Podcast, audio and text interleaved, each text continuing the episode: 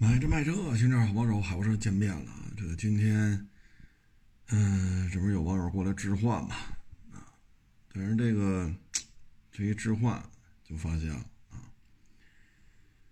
嗯，我不具体说什么车了，就是一四年的 ABB 家族当中的，啊，当年也是四十多多一点包的牌啊，一个豪门 SUV 啊，车呢是保持的真不错啊。你除了有小几万公里，小几万公里数真不大，有小几万的公里数之外呢，这个车况真是很好原漆原玻璃原胎啊，开的真是非常爱惜。但你说坐垫吧，真的是坐不上去了。哎呀，今天也是聊了会儿。我说您这个一四年四十小几，我说这您当时是吧？这个价位，现在这车连一半都不到，啊，一半都不到。我说我们收过来卖，也就是十大几，二十都过不了。我说当时您要是说买一个，比如一四年啊，四十小几买一霸道二七。那不可能这价啊！我说您当时要买汉兰达三点五呢，四四十小几包牌应该是，也是得买大顶配的三点五啊！你要说就是一个七座天窗，三点五，那这个四十小几还有点多了啊！我说那您要今儿开过来，就以您这车况，要是一四年的，这绝不可能十几万跟您聊。哎呀，所以就是说这车吧，买的时候啊，我能欢天喜地的，但是你一卖吧，这就不是那么回事儿啊。你看网上吧，我们一说保值率，很多人就说我买车是为了卖的，啊，我买车为了保值，不买不就完了吗？你看看这种人特多。等你真的去收这车的时候，你就不会这么说，为什么呢？这个时候，我们所接触到车主才是最真实的一个状态，啊，都觉得舍不得，赔的太多。同样的这个价钱，同样这么开，怎么人家能比我多卖这么多？有能比我多卖十万，有能比我多卖十几万，有的能比我多卖七八万。那当时我们都是这价钱买的车，啊，所以你看吧。这就是实际拿着钱，这满世界收车，啊，所遇到的这种真实案例，和键盘车侠，这键盘键盘车神啊，他们每天哔哔哔哔哔哔的啊，这完全是两个概念，不是一回事儿。所以就是你买车的时候，保值率就是一个问题。嗯，你包括前两天还有一个那个。也是一奔，啊，是一轿车，也是豪门啊。你看他那个车，啊，你就给的价也给不上去，收过来卖也给不上去，啊，那是一轿车。哎，所以就这种东西就是 不好办，那会儿还来了一个，也是豪门的 ABB 的，也是。四十多包的牌啊，开过来，我说您这个年份啊，我说我们能给也就给个十五啊，我说卖也就是十大几，也加不了多少钱，因为您这车公里数大啊，公里数一大了，维修成本呀什么的这个那就高了啊。哎，我说您看这同年份的汉兰达。这这二点零 T 四驱七座豪华，跟您这年份一样。我说这车我们收的时候就得过二十，我说您这俩车当时买的时候呢，您比这个贵了十万，现在卖呢，您比这车得少卖好几万，啊。所以有些时候吧，你看他抱着键盘，扒拉扒扒拉扒拉，嗯，他们所这个。表达的这种观点啊，它和我们每天接触的不是一回事儿啊。你作为一个普通用户来讲，你买一车，开个五年八年的，啊，您再卖，您这一辈子能买几辆啊？对吧？尤其是现在北京，一个人名下只能有一个标，但是我们这天天接触这些卖车的、置换的，所以我们的感受是非常的强烈的。啊，你说你买一车开六年，啊，你买一车开五年，你买一车开八年，你二郎当岁到四十多岁，你能买几辆？也就二十年的青春，你能买几辆？啊，四五辆，啊，换车周期短一点的话，买个四五辆，啊，再短点，一辆车就开两三年，那您可能买个十辆八辆，啊，那每每每天都有找我们来卖车的。所以有时候我们的感受吧，哎，有时候一说出来吧，还一堆人跳出来啊。其实我们跟你说的这些呢，是在告诉你，同样的钱，同样开几年，等你在卖的时候，你为什么就能多卖十万，多卖五万，有些时候能多卖十万还出头，啊，都是四十小几万的车，为什么差这么多？这东西。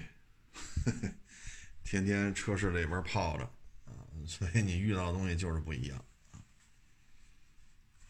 你说现在车市很萧条啊，车市不景气，因为现在你看这个病例嘛，还是挺多的啊，每天几十个、几十个。可是你看现在我们身边啊，就有这个，就是突然一下来了啊，一掷千金。啊，来一千平米，来两千平米，啊，现在不都是关停并转吗？哎，我们不在乎，拿钱砸，包场地，啊，然后我们要怎么怎么着，啊，昨天啊，我还跟这几个同行聊呢，我说你瞧瞧，这都什么年景啊，啊，还拿钱砸铺面，砸完铺面就要砸钱收车去。啊一般来说呀，这个时候要这么干，还大规模扩，得手机又掉地下了。一般来说呢，就这个年头啊，说还要这么大规模扩张的呀，其实归了归齐啊，大概率事件花的不是自己的钱。因为现在很多车行呢，它是有融资的啊，有大资本在运作。啊这样的话呢，他能做的就是必须做得更大。你只有做得更大，大资本才觉得你这个干的靠谱啊。至于说盘一盘库底子啊，把您这手里这些车库底子一盘账一做清算，您是挣了，您是赔了，这就是另外一回事儿啊。你像这个年景啊，说租个展位。花个一百多万，那也就是说，您这个一年三百六十五天，啊，您每天的成本光房租就要四五千，啊，然后您租这么大面积，您摆不摆车呀？两千平米也好，一千五百平米也好，您这一摆车那就不是摆十辆、摆八辆了。啊啊五十辆起，啊，这资金成本又怎么算？你说你摆五十辆，摆八十辆，啊，说你一千五百平、两千平，您这牌钱怎么算呀？像北京还得租标去，你手里租八十个标，这每年就这个费用就得一百往上。你要是说八十个车、五十个车，你手里的伙计啊？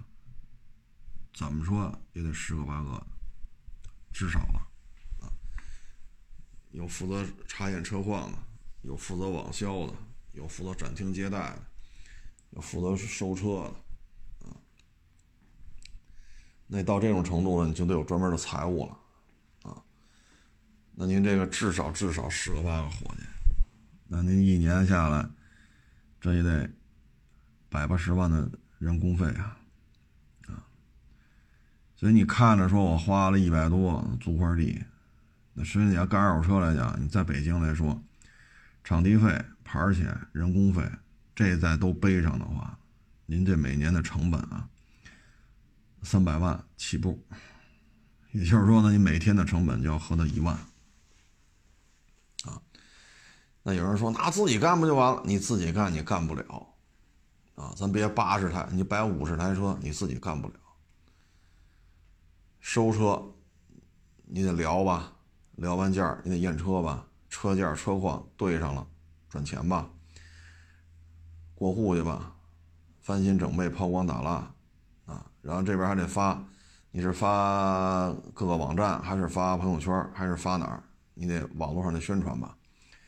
让人来了，你得接待吧，啊，然后你这个这这个店面的一些日这么大店面日常的一些杂事，你得处理吧。你一个人干不了。你这么弄的话，你每天的成本大致就得一万了。这我说了啊，还是没有考虑到资金成本。那你能挣回来吗？也就是说呢，你每天得挣出一万块钱来，你才打一平手。打一平手呢，这还不算你的过户啊、抛光啊、翻新整备啊、啊喷个漆呀、啊换个轮胎呀，啊这些费用还没算进去呢。你说摆这儿八十辆车，一辆车十万，就八百万啊。但问题是你租这么大展厅，你也不能都卖十万块钱一辆的，所以你手里的资金没个两三千万，你也赚不起来。那你现在按三千万的资本来讲，你要是存银行，每年利息啊一百多点啊，就三千万的话，肯定是一百多点至于一百多多少，是一百零一还是一百一，是一百二、一百三、一百四，那就单聊了啊。协议利率嘛，啊，也就是说，你的资金成本，你什么都不看，往银行一存，平均下来一年一百个往上，对吧？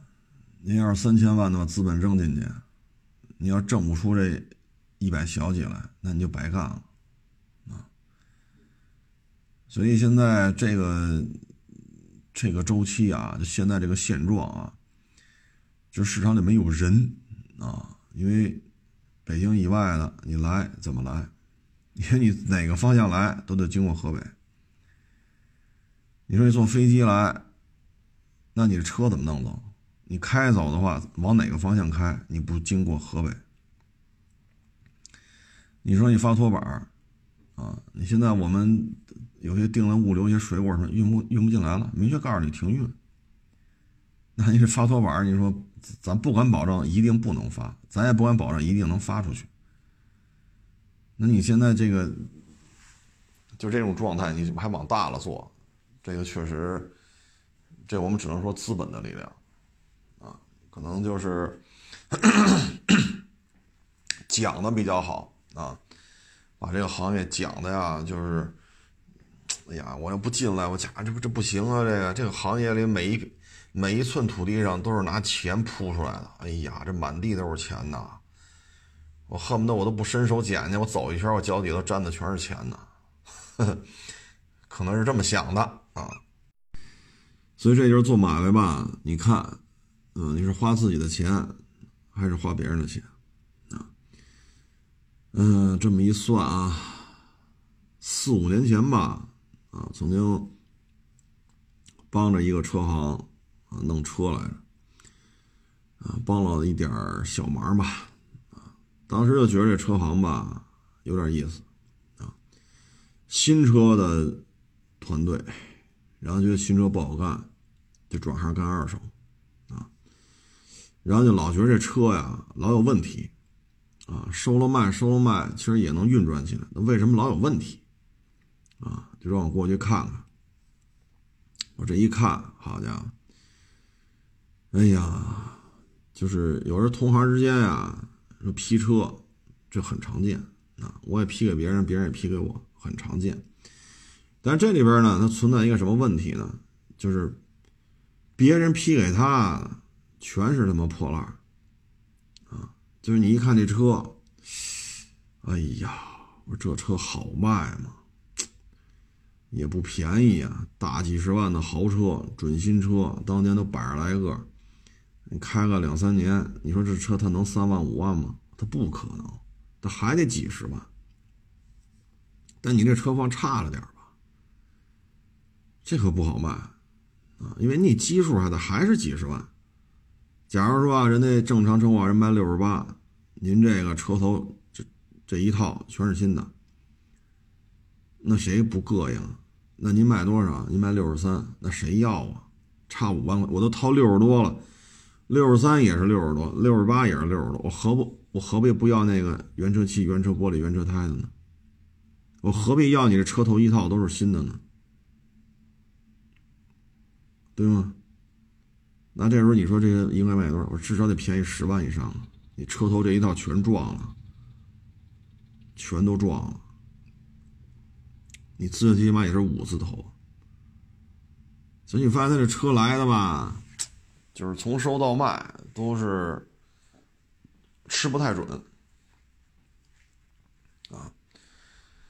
然后这个对于车的把控把控吧，也不是太那什么啊。然后给销售组发的这个车况的这个介绍啊，也和实际上这车也对不上。所以没半年吧，就完了，没半年这车行就完了。所以呢，就是现在呢，包括最近也有找我聊的，说我是干新车的，太不好干了，啊，还有干平行进口车的，也有找我聊的，太不好干了，关门了，破产了，这个那个，说的不行，干二手车吧。哎呀，其实二手车吧。这个难度，它在于什么呢？首先就是车况，啊，首先就是车况。车况一旦你把握不好，你说你现在说卖出一事故车，你卖出一泡水车去，你要搁过去，人家这消费者可能是哭天抹泪儿；你要搁现在，人消费者说一旦买了一个泡水车、事故车，人消费者觉得发财了，法院见吧，对吧？法院见吧。你跟我说这不是事故车，你跟我说不是泡水车，你买回去一看是，那发财了。所以现在消费者一说买着，嘿，倍儿高兴，找律师，上法院，这你你你，这这就是挣钱的机会。我说你卖新车可能你没这感觉，啊，无非是低配高配的问题，无非是这个真皮是原车的还是你给改的，还是你从别人那儿。大本家拿的时候，他们改的，你无非就这点事儿，对吧？但是你说原车真皮啊，还是其他人包的真皮，这个他倒不至于说跟泡水车、事故车似的啊。但是你一旦到那儿说这里边就是这问题啊，人家要真跟你走法院的话，走诉讼程序，你赢不了啊。所以你看现在就是。就是很多这种做新车，他是很有钱啊，他确实很有钱啊。你说这个中东版一进进个百八十辆，这一辆大几十万啊，手里资金量还是很高的啊。但是这个二手车呀，真不是说比谁有钱啊？为什么呢？你出一档的事儿就能把你歇趴下啊？您说您都。几上千平米，一两千平米啊，这么大的展厅，这么大的资金量，你能卖三万五万的车吗？对吧？你要卖个几十万、百八十万的车，一旦你描述跟车况对不上，一旦是上纲上线的事儿，那一场诉讼说这车八十万卖出去一场诉讼你就得照着二百四十万赔，你自己也得找律师。你自己在这个对吧？这个诉讼的过程当中，他是也是有费用的，律师不可能白干的。那你算算吧，您八十万的车，你说您挣个小几万块钱，这我们都信啊，我们都信。投进去八十万，你挣个两千，这肯定不合适啊。那你吐出去多少？啊，可能你的本金不会低于二百五十万了，啊，就是法院一判的话，加上你各种诉讼的这种费用，你兜里掏出钱不会低于二百五十万，所以这个时候你就很麻烦了，啊，真的是很麻烦了。所以这里边吧，我们觉得，嗯，就最近吧，这这咱就属于春节前嘛。往年这时候是最忙的时候，现在是很萧条啊。现在这状态就类似于 六月份新发地那儿犯病的时候，就类似于那个状态啊，类似啊。所以在这种情况之下呢，大举扩张啊，首先啊，摊位费确实便宜了。啊，但是你也得想想，为什么出现这么多退摊儿呢？为什么摊位费突然是降下来了？市场也不傻呀，对吧？我能一百块钱卖出去的东西，我为什么五十就卖？对吧？说你买的多，三十也行，为什么呀？这都是有原因的啊。所以这个行业不是比谁有钱啊。其实现在吧，我觉得就是一个做小。这不是一个做大的一个时代，啊，你最起码这个二零二零年是，二零二一年呢，最起码咱们这么看啊，春暖花开的时候它还是啊，嗯，但是往复循环的话呢，咱不好说，今年下半年说天一凉会不会还这样啊？所以这个你实际上咱们就以北京为例啊，咱参照二零二零年。你能正常经营的，实际上就是四五俩月，八九十十一十二，实际上你正常经营呢，也就是这半年左右，剩下的呢，始终就是这个疫情防控，啊，客流量就是明显的受影响，啊，所以你现在你要做这么大，那这个你相关成本它跟你买卖好坏没关系，啊，你说你。乌泱乌泱的，您一天卖一万辆车，这房租还是这房租，啊，这个 没有什么区别啊。说您这一个月卖一台车，那房租还是这个房租，它也没区别，所以今年这个我们觉得就是做大，包括二零二零年也是做得大赔的多，啊，做得大死得快，啊。有些呢，你看着弄着挺热闹的，实际上高昂的成本。嗯，怎么摊销啊？啊，那有些网友说卖劳斯，那他妈卖一辆，我说您一天成本一万，你卖一辆这不止一万呢。您说的对，卖个劳斯啊，卖个法拉呀，卖个奔驰大 G 呀，卖个阿斯顿马丁啊，等等等等啊。说这个单车价格都几百万，是吧？那你这一天一万算个毛啊！那首先啊，他是这样，啊，说咱拍这一个亿，啊，咱这收二十辆劳斯，啊，咱这一辆挣多少钱呢？您算过这资金成本吗？那咱要拍一个亿，咱搁银行去，这银行一年不得给我个几百万呢？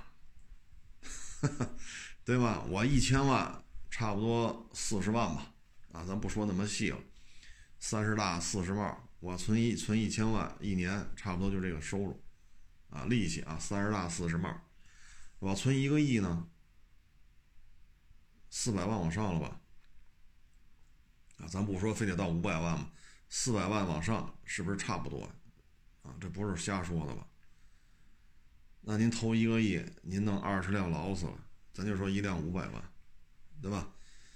那您这一年刨去您这个各种费用。您一年揣兜里，您能有四百多万纯利吗？这劳斯你说挣得多是，对吧？你就按百分之一，您五百万一辆，你还挣五万。你要百分之二呢，你就挣十万，对吧？你车单价在这儿呢，五百万一辆嘛，这不很简单吗？啊，百分之一就挣五万，百分之二挣十万，这一辆车挣个十万八万多好。您净看见贼吃肉了，您是没看见贼挨打呀。啊像这种豪车，那你你挣的是十万八万不叫事儿，那你赔呢？您这赔您想过吗？现在你说就现在这种形式，你说这玩意儿它的受众面是在缩小啊，它的受众面不是在变大呀。所以这很多问题啊，你看啊，我不说哪个城市了，嗯，那个城市呢，它原来有也有家坐牢似的，每个月呢大概走个三五台，啊，他那条路上呢，他是租的是一层吧，好像是，啊，他在那条路上，他租的是一层，然后那是融的资，啊，店里摆个十个八个的，啊，就大劳斯。专做劳斯，唉，每个月不能说，哎，差不多吧，反正每个礼拜不低于一辆车，啊，也就是每个月呢，嗯，四五辆、五六辆，大致吧，是这么一个量，啊，然后呢，这对于他来讲，哎，这挺好的，啊，他也干了得有得有小几年吧，一两年、两三年的样子。然后到一九年下半年的时候呢，因为当时就觉得经济形势啊就不是太乐观。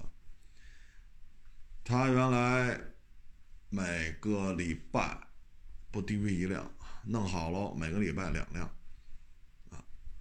然后呢，咱就按照刚才说这问题，那一个月你卖六台，啊，那你一个月你纯利呢六七十万、七八十万，啊，房租啊这个那都不算。一年下来呢，刨去各种费用、资金成本，这个那还能揣兜里，还能揣点。到了一九年下半年就不行了，就关了。为什么呢？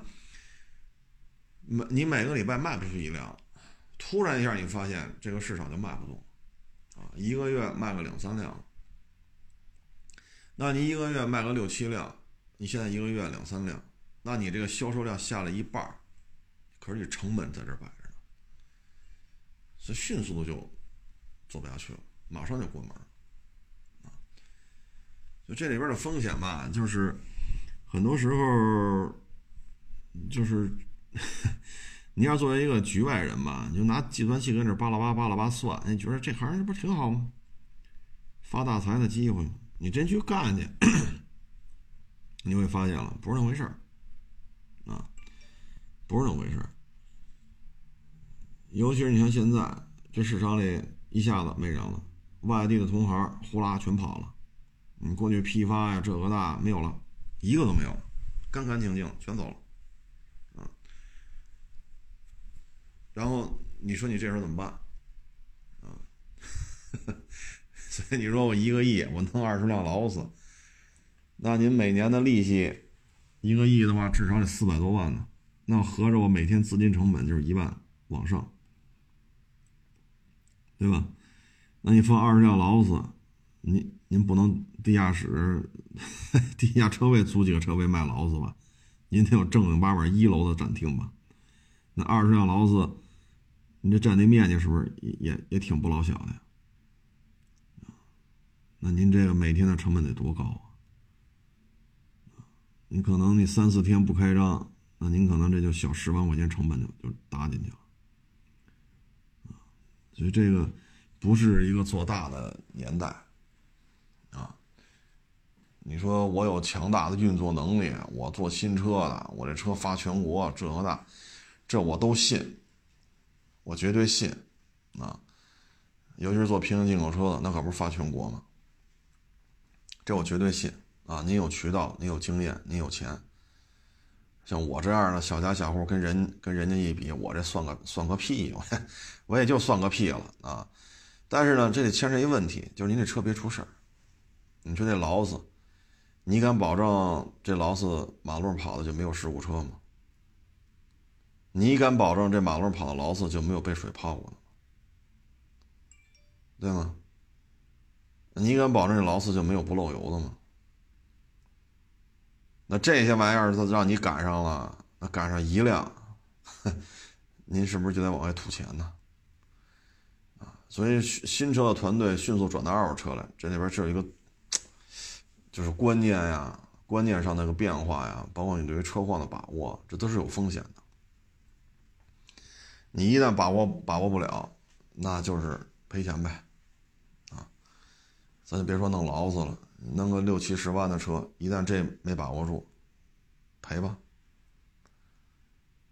对吧？人家找市场了，市场肯定说那你赔人家吧，你不赔不赔，那你就跟消费者说，您上法院呗。那市场能说什么呀？市场也不是执法机构，对吧？跟你商户说了，你赔人钱呗，你这证据确凿，那你又不赔，那就上法院。那上法院，那市场也管不了。那上法院您能赢吗？所以这个，因为这些年吧，就看着一些车行蹭楞楞就冒出来了，啊，从零到一，人家是从零到一百，您知道吗？您这刚从零到一，人都从零都跑到一百去了，然后蹭楞楞就完蛋了，啊，迅速就崩盘了。这些年吧，就这种事儿也是，所以有时候我们觉得就是小家小业的呀，就挺好啊，自己看住了，啊，来的车呀，走的车呀，自己看住了，别出事，小家小业的就完了，别弄那么大摊儿，别弄那么铺张，啊，你一旦嘚瑟啊，要牌面，要这个要那个，那您就折腾吧。只要成本你控制不住，你像现在啊，这市场里没人，花香也好，亚市也好，都是这样，市场也没人，一天一天就这么耗着。谁成本高谁难受啊！尤其是这一年摊位费一两百个的，那你难受不难受？对吧？您这个手底下伙计二三十口子，这每个月发工资的时候，您您难受不难受？对吧？尤其是钱，有些车行的钱是带腿儿的，扎来的！你扎一个亿，一年的息钱上千万。您扎一千万，那也是上百万，啊！你说你存银行利息没这么高？是，你存银行那是银行给你的利息，您这种属于民间借贷，那个就不能让银行这个给你了，啊！所以这个，哎，其实有时候你换个角度讲啊，作为一个职业经理人，我只只负责在这负责看店、镇场子，啊，我把这厂子镇住，对吧？每天迎来送往的，出来就我就在这看着，然后我也不投钱，这是最好的。为什么呢？赔成什么样，这人他都不会赔的，您信吗？啊，这点到为止吧，再往下说就得罪人了。哎，咱就不说这事儿了。反正汽车行业现在真是洗牌洗的很厉害。嗯，从一九年。到现在吧，按时间算呢是三个年头，按按年份算啊三个年头，按时间算呢就一年多啊。这一年多呀，身边有太多太多的同行啊退出了啊。嗯，这个 你再往前倒啊，之前给别人收车去，给别人验车去，给别人淘车去。啊，给这车行帮忙干这个，给那车行帮忙干那个，大了小了的也是，也算是，是吧？见过几台二手车了啊，这个风云突变呀，那有时候真的是由不得你啊。这两天呢，就咱就这就这事儿啊，略显沉重，还说一个什么呢？就是这个年轻人猝死啊，九九六。还有零零六啊，什么叫九九六？什么叫零零六？我就不在这说了啊。实际上就是一种一周七天没完没了加班的一个状态啊。你说现在年轻人，有时候我也我也想这个问题啊。你说家里孩子要能上清华北大，你说我这个当父亲的我高兴不高兴？那我肯定高兴，对吧？我得乐开了花了。那换个角度讲。那他毕业之后会是一什么状态呢？大概率事件是逃不掉九九六的。你像我们这个工作吧，我自己说了算，哎，我想几点来几点来，想几点走几点走，愿意干干，不愿意干回家待着去。我倒不至于说天天哈对着计算机一堆表格这个那，你说累不累？我确实我现在也挺累，啊，录这语音节目啊。拍着每日一车呀，啊，发个微博啊，啊，回答各种问题呀，啊，有来卖车的，有来买车的，有来置换的，有来找我聊天的呀，我也挺累。但是呢，我有时候自己觉得吧，我比这九九六的年轻人啊，我还稍微幸福一点啊，因为什么呢？我可以稍微晚起点啊，因为这买卖是我的，没人查我考勤了。你又迟到了啊，这个那，没人查我，只能我查别人啊。说有事早走会儿，啊，有事晚起会儿，啊，最起码这我权利我有吧，是吧？这买卖是我的，没人查我考勤了啊。但你要说上了九九六，这种工作，首先啊都是一些大的这种公司啊，哎呀，得多累呀！你想着自己差不多这么大的时候，整天就疯跑去啊。游泳、健身、玩摩托车，那会儿也没没有这种社交媒体啊。你的获取资讯的方式，九几年啊，你就是报纸、电视、杂志、听广播。你说弄个微博、弄个微信，九几年哪有这玩意儿，对吧？你说九几年，哎，所以有时候一想也真是，那会儿真是怎么。说呢，精力旺盛啊，卧推啊，深蹲啊，游泳啊，玩摩托、爬山、跑步、踢球。哎呀，就这个年龄段留给我的，好像我那会儿就干这事儿来的啊。但是现在你说这个年龄段呢，你说您名校毕业，咱别说清华北大了，什么九八五、二幺幺吧啊，您去个大公司，您是不是？你不可能像我那会儿这样吧，啊，您天天也健身房玩摩托、游个泳、踢个球、跑个步，天天躺货，啊，你你现在说多累啊，啊，你你你各种 KPI 考核，有来有的来我这聊天的二二十八九岁，啊，这网友很年轻，那一说自己也是。学校也挺好的，一听也是名校啊。他说也确实很累啊。今天到您这来聊聊呢，是因为 单位安排从这到那儿开会去。但是呢，开完会的人散会时间早，所以路过您这儿上您这儿聊会儿。那小伙子也是很疲惫的，很累啊。五点没下过班，他讲话说是九点到五点，他说等我来这公司，都觉得我们这公司好。我哪有五点下过班啊？说今天七点下班，我这就算是挺早的了，一般都是八点以后了。啊，你看那小伙子也是很累，挣得多吗？不老少。刚参加工作没没有有几年，也就是他是他那哎，我不能说他那学校，哎，咱不说这事儿了，就是说反正收入不老少，那收入不老少，几十万。那以他这年龄来讲呢？他那个学校出来的，确实是一名校，然后，是吧？但是说累不累？很累，嗯。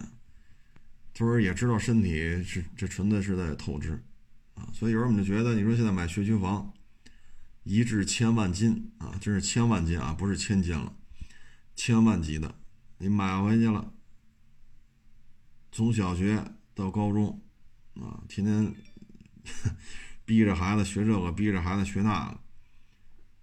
啊，恨不得这一个礼拜能上八个辅导班咱不说学费啊，咱不说学费多少，咱就说就就就就成这样了。九八五二幺幺出来之后呢，各种九九六啊，有的呢说那我就去体制内呗，是吧？我考这个编制，考那个编制呗。您真去了这编制那编制啊，一样也很累啊，各种报表啊，各种考核呀。各种杂事儿一样不少。你真想说吃饱了混天黑，哎呀，咱不能说没有这样的工作，但是确实已经很难见到了啊！各种繁琐的考核，各种繁琐的这个报表那个数据啊！你看这个核酸检测嘛，原来我们那个也算是有多少年没见了做核酸检测的时候看到了啊，现在也算是有编制。啊，就是只要自己不惹事儿，一辈子可以跟这儿干。啊，平时发个什么色拉油啊，啊，发点水果，发点鸡蛋啊，福利袋有什么都挺好的。你一聊，哎呦，你把我也吓一跳。我说您老人家这这这，您这不是九九六啊，您这零零七了，您这个啊，哎，他说没办法呀。啊，现在这个核酸检测要做数据的统计报备，这都是火烧眉毛的活啊，这不能耽搁呀！啊，这么大的数据量，你说不就得跑前跑后？哎，所以我们觉得，你说现在这一代年轻人啊，小学到高中啊，各种补习班、各种培训班、各种家教啊，你要好好学习啊，上个好大学，将来有个好工作。晚点出来一个，哎，真有九九六了啊！这，哎，有时候我们觉得也是挺无奈啊。那你说你我不干不就完了吗？我维权我就得九点来，哎，只要九点之前到，我就，是吧？我我就得五点下班，我五点零一分我就可以走，我四点五十九那是我早退。各位啊，他是这样，你不愿意干。后边有一百个人愿意干，您瞧不上这份工作，后边有一千个人要盯着你的这一个工作岗位，就是这么简单。你看那找你来那小伙子，二十大几，啊，一年几十万，名校毕业，累的，你说你嫌累，你这份收入多少人盯着呢？你包括你看，原来我们跟教育系统的这个网友聊天啊，我说那你们这权力大呀，是吧？这个名校啊，这个那个的，你们这个区在北京这些区里边，你们这学区房的价格呀，学校的这种比例啊，这个那个，你们这了不得呀，权力大呀。他说：“嗨，您可别提这事儿。教育系统呢，这首先是有编制的，对吧？”这个 福利待遇啊，工资啊，什么几险几金呐，这你不用操心，这肯定不会在这方面出现什么闪失的啊。他讲话，我们可不敢干这事儿，多少人盯着我这职位呢，说你熬到科级，熬到处级啊，副科级、正科级、副处级、正处级，你但凡有点事儿，马上就下去。就在这个编制内，多少人还盯着你这个位置呢？说你瞧不上，就一副科级，这哎呀，这值什么呀？有什么价值？你瞧不上，多少人想当这副科级呢？是一科级干部，你瞧不上这那的，有什么玩意儿啊？您放心，您但凡说把你拿下去了，一堆人上赶着要当这科级干部啊！其实现在就是这样，很累。那很累，所以有时候我们看现在，哎呀，家里的小孩上个学是吧？有时候在看这些二十多、三十多的啊，名校毕业的，啊，觉得真是这人生啊，真是苦短！我前两天我看一小视频，郭老板的啊，他说：“你看我给这个八百人开相声专场啊，底下有仨人说啊，姓郭的。”你这相声不行啊！你这儿那儿那儿这儿也得改啊！郭老板说：“我为了这仨人改，好，我按这仨人说，这八百人呼啦走二百人，呼啦就走二百人，对吗？那我迎合不了你这三个人！这东西就是什么呢？哎，很多时候啊，不能面面俱到啊，很多时候不能面面俱到。”啊其实呢，就是能找到一个适合自己生存的方式，适合自己生存的这种这种状态，我觉得这真是挺不容易的啊！不论是名校毕业，还是说不是名校毕业，哎，所以我觉得，包括这两天特别火啊，一北京小伙子跑 南方某城市相亲去啊。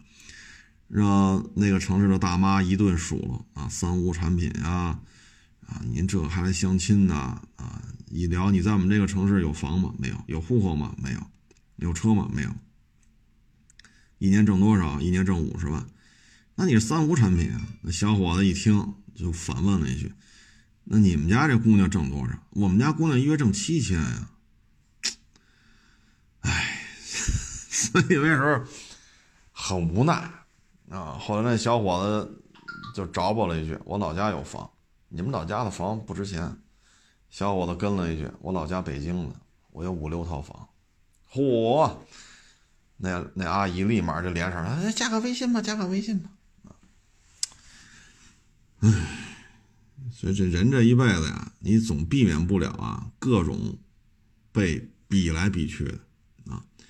上小学比成绩，上初中比成绩，上高中比成绩啊。随着这孩子呀岁数大了，他比的就不是成绩了啊。你这表多少钱？你的手机多少钱呢？你们家房子多大呀？你爸爸、你妈妈是什么级别的？随着孩子越来越大，他就开始比这个。当然了，也比成绩，是吧？他们也承认学霸和学渣，他们也承认学学霸就是牛，学渣就是差。啊，上了大学也是，参加工作还是。你看这小伙子去了一趟这个南方某城市，啊，哈哈。这个我们觉得吧，现在就是有时候我们看这些年轻人，我们也觉得挺无奈啊。只能说呀，父母能留下点这个家业的，那可能孩子呢压力就少一点啊。父母没有留下这么多家业的，纯靠他自己打拼，确实很累啊。这有什么说什么，确实很累啊。唉，就名校毕业，名校毕业就一切顺利吗？也不见得。接下来面对的就是九九六啊。所以前两天我们聊那期嘛，人家里那孩子，人上那个就高中啊，人家就没上，直接上那什么去了。我也是技师学院呀，还是还是什么，还是还是劳动劳动技师什么学院，反正上那儿去了。啊，出来之后也能拿个文凭。啊，也算是全日制的，国家也承认。当然了，你说非跟九八五二幺幺比去吧，这确实差点。但是呢，工作没有这么累啊，工作没有这么累。他有些时候对于一些敏感岗位吧，他也不让你加班啊。万一您这一疲劳了，您精力神、精气神不集中，那可能出大事那福利待也说得过去，收入也不算低啊，年纪轻轻的收入也不算低。也很稳定，也不存在什么拖欠工资啊，这个那个，所以我觉得那也是一种生存方式啊。没有那么多 KPI 啊，没有那么多报表，没有那么多数据啊，需要你这个，需要你那个，啊，所以有时候我们这做家长的啊，我们有时候也觉得，操，怎么才叫好啊？怎么才叫好啊？你说上九九六。太累了，你说去那个吧，哎，我觉得也不错呀。机场，大型机场，啊，要么分到地铁去，要么分到一些，我我不能说那什么单位啊，去那儿做那个数控机床去，这不也不错吗？啊，它比那九九六的，我觉得就这么一比较啊，我个人感觉比那九九六的好像还轻松一些。因为人嘛，年轻都年轻过。但是你年轻只能过这一次，你不能倒着活，对吧？我我今年八十了，明年七十了，后年六十了，那是老妖精啊！咱正常人都是从小往大了活啊，所以有时候你这我就觉得，你像那次来我这聊天那小伙子，一年几十万，二十大几岁，名校毕业，那单位也很好。有时候我看着他，我们的就聊啊，我们的感觉就是什么呢？这年龄段应该出去跑一跑。玩一玩，看一看，根本也没那精力啊！你周末了就能歇一天，歇一天呢，还时不时来个电话，时不时让你发个邮件。就休息这一天，想做的事情就是不起床，就搁那躺着，躺到自己饿的叽里咕噜 不行了，起来吃顿好吃的，然后接着搁那躺着，一直躺到天黑，再吃一顿，再接着躺着，然后接着九九六。哎，所以有时候我们看这事儿也是，哎呀，所以有时候我们觉得，当然了，社会的进步嘛，离不开这么多人的这种辛勤啊，离不开这么多人的努力，离不开这么多年轻人拼搏啊。没有这些人在这折腾，这咱们国家不可能发展的这么快啊。这也是根本的原因之一，或者重要的原因之一啊。反正这几年吧，来我这儿买车卖车的，还有不买不卖，就是找我聊天的。有的呢是从体制内出来了，啊，嗯，体制内出来时跟我聊呢。我说你这多好的单位啊，这高大上啊。说嗨，体制内有编制，挣的不多呀，对吧？他说你看这个也要了孩子了，这挣这点钱不够啊，事儿还挺多。啊索性辞职吧，自己出去创业吧，当然了，这是去年夏天的事儿，我也不知道随后发生的像新发地啊，然后包括现在，我也不知道他这创业是什么情况，后来没联系了啊。有的呢，他觉得太累了，得去参加这个各种考试啊，他找一个有编制的地方。有的呢是岁数大了啊，他这三十小几了。这以后就有可能被裁掉，啊，你回老家吧，自己干这活在当地都没有这个产业，你说你干嘛去？啊，这你回去开个小饭馆，开出租去，开个网吧。说你看我现在这个五百强，啊，干这干那，我这个什么什么工作性质，这个那个那个这个，但是一到三十五混不下去了怎么办？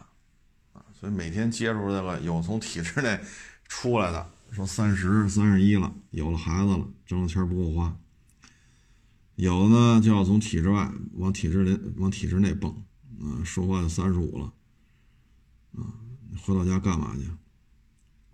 这大岁数了，在北京被裁掉了，你这怎么办？啊，所以有时候就每天就看就跟各种人聊天吧，你会发现，哎呀。这人活着啊，就是开心就好啊，开心就好。这挣钱可真不是第一位的。这两天呢，北京开始抓这个老代车了啊，大量的这个扣车啊。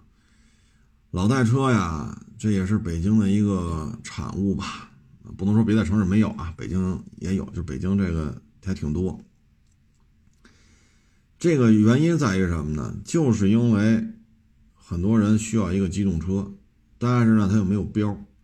老代车呢，一两万、两三万啊，然后现在烧电的多啊，烧油的少了。这样啊，遮风挡雨啊，比这电动自行车舒适性好一点啊。所以呢，很多人开着它了。再一个呢，老代车。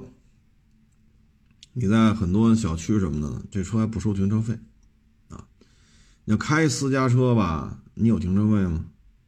对吗？你得交停车费，你还有停车位，你想交停车费，没有停车位，他也不收你停车费，对吧？那老代车呢，不需要停车位，不需要停车费，我是这儿住的，物业就就得让我进，进来找一犄角旮旯一塞完事儿。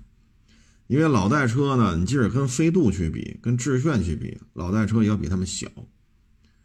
啊，所以占地面积确实比他们小，啊，号牌这一块躲过去了，税费啊什么的躲过去了，啊，回小区呢停车费又躲过去了，啊，什么限号啊、逆行啊、超速啊、违章停，爱爱咋咋地，啊，确实做到了一个淋漓尽致的这种个人英雄主义了，啊，有些时候你看我们走立汤路，啊，立汤路有很长一段路都是两条车道，左边是隔离墩儿，右边是隔离带。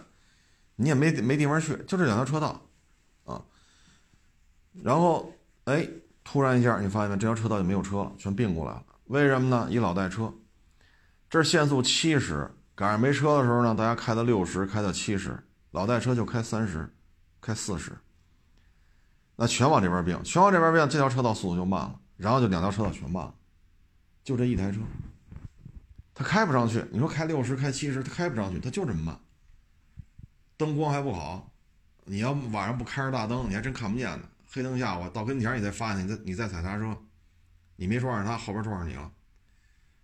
啊，包括逆行什么的，哎，确实挺多。现在开始抓了，其实这个呢，就是源头问题。你为什么让它生产？你为什么让它销售？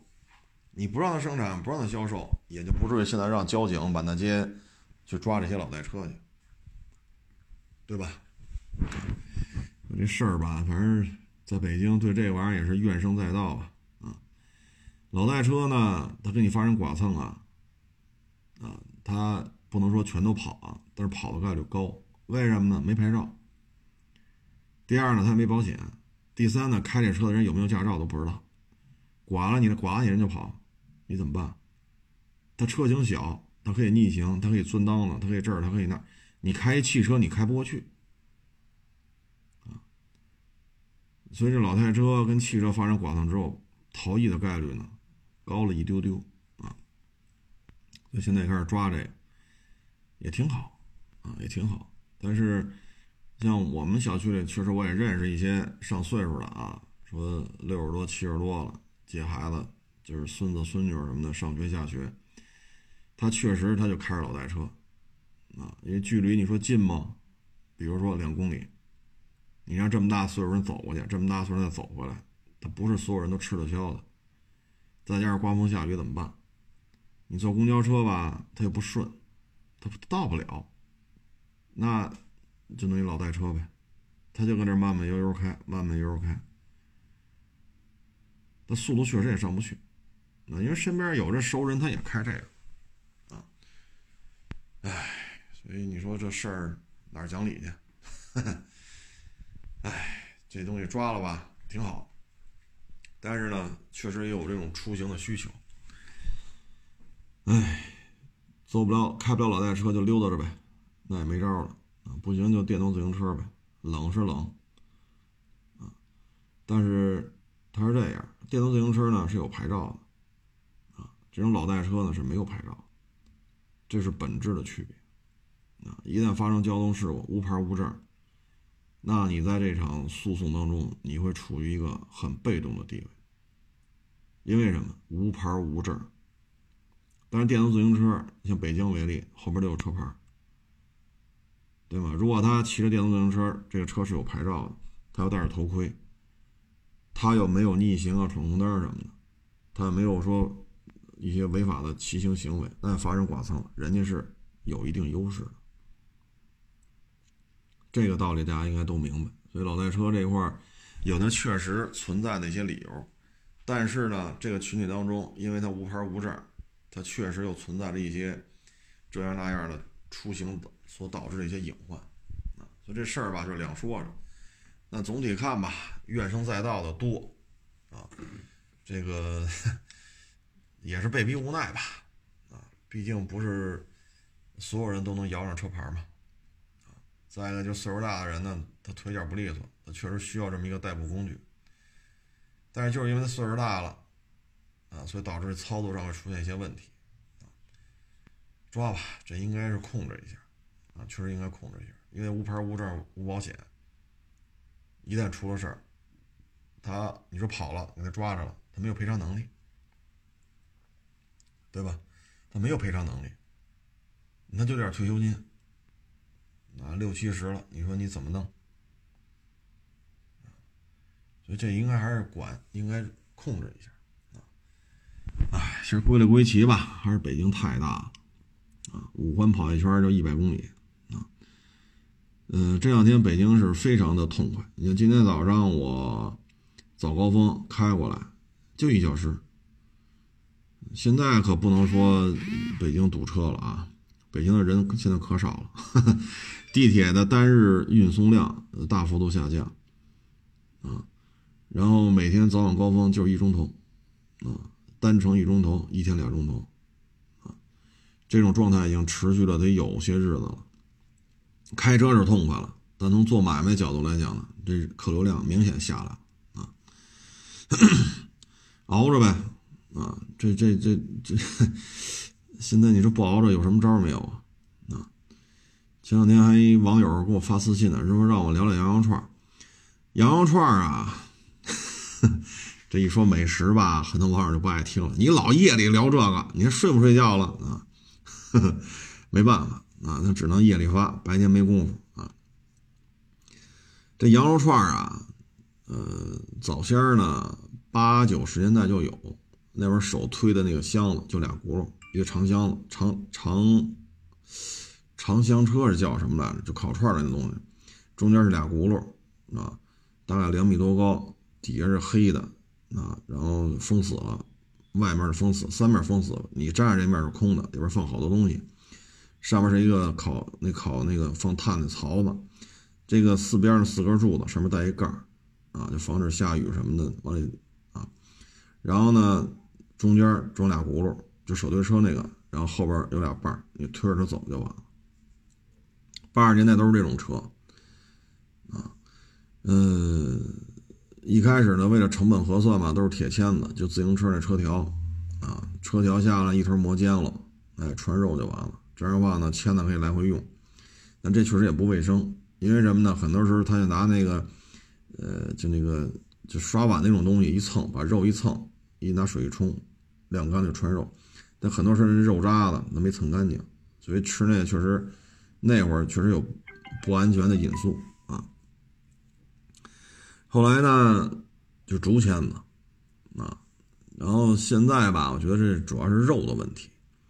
我很，我节目里聊过好几次了，啊，那很多年前了，十得有十几年前了吧？请哥们吃饭，上家烤串的，夜里十二点吧，啊，我去那个农贸市场买了一羊腿回来，然后呢，回家就片下来腌制，因为烤羊串的肉啊得腌制一下，然后呢，串上串，等他们来就开始烤，结果一吃吧，非说我这不是羊肉。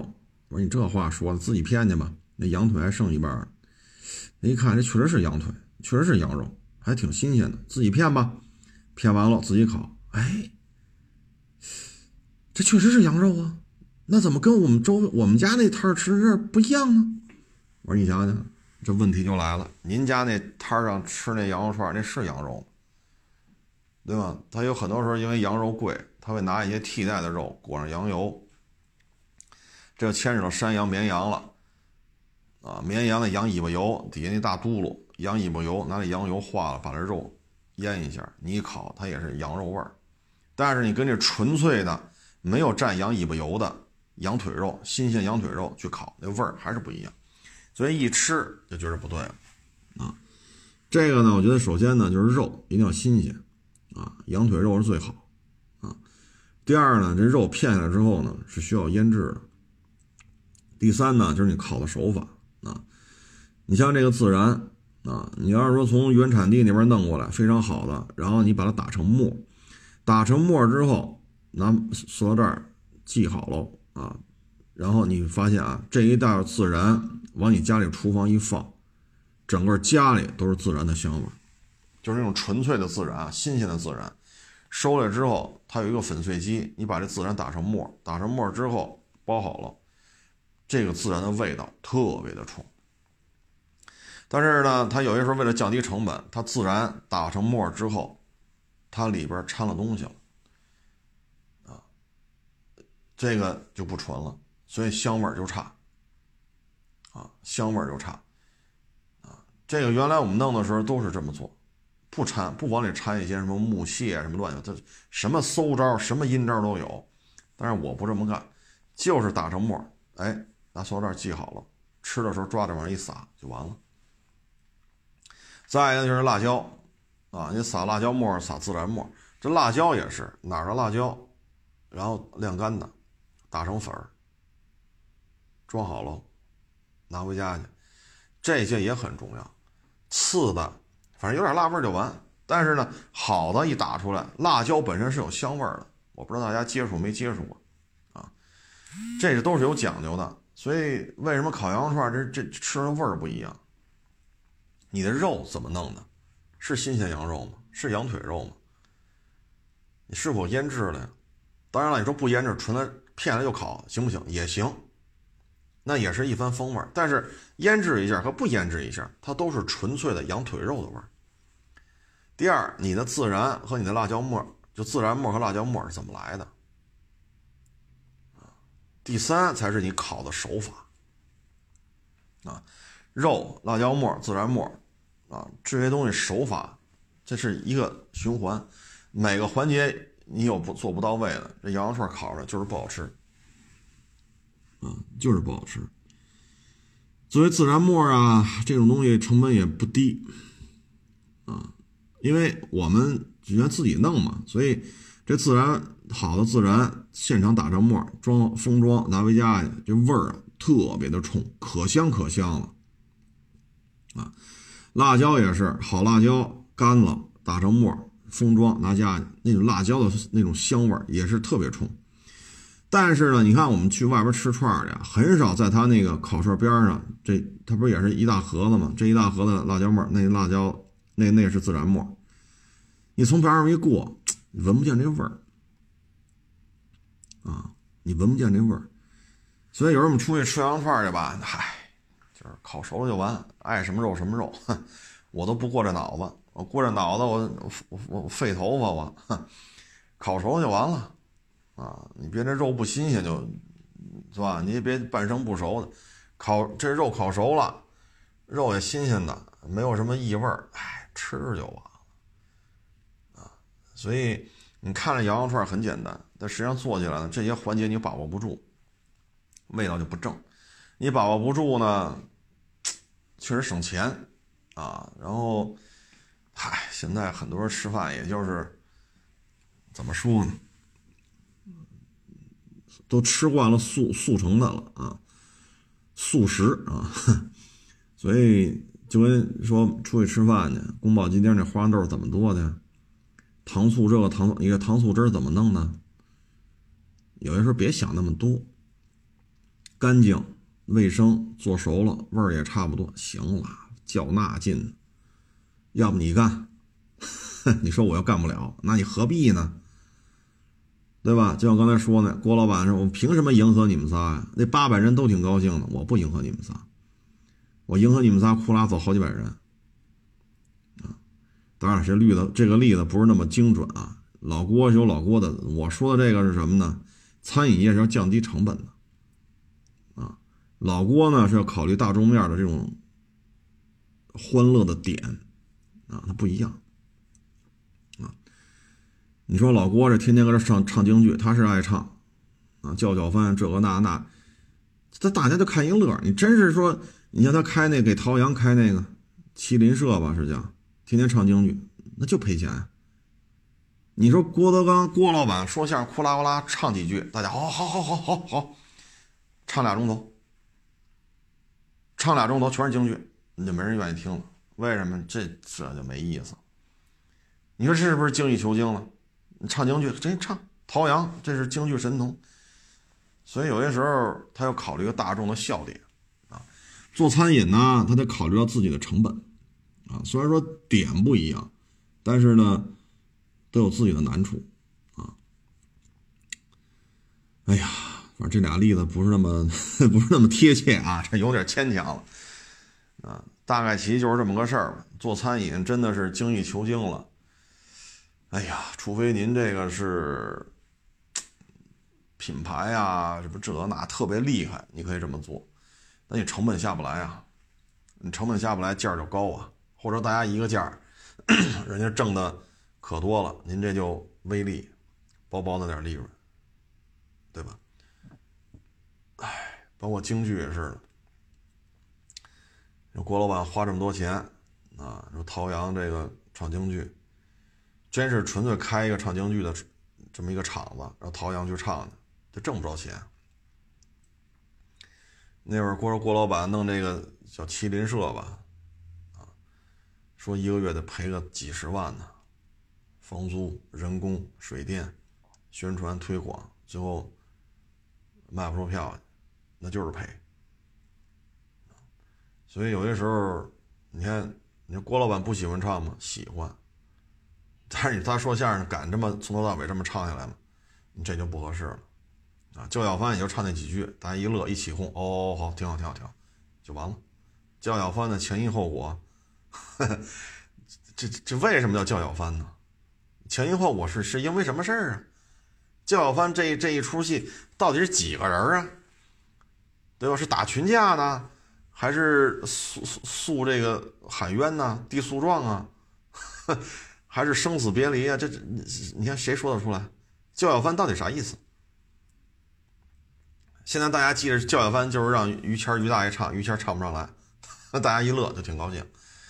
哎，所以有些事儿啊，就是差不多就得啊。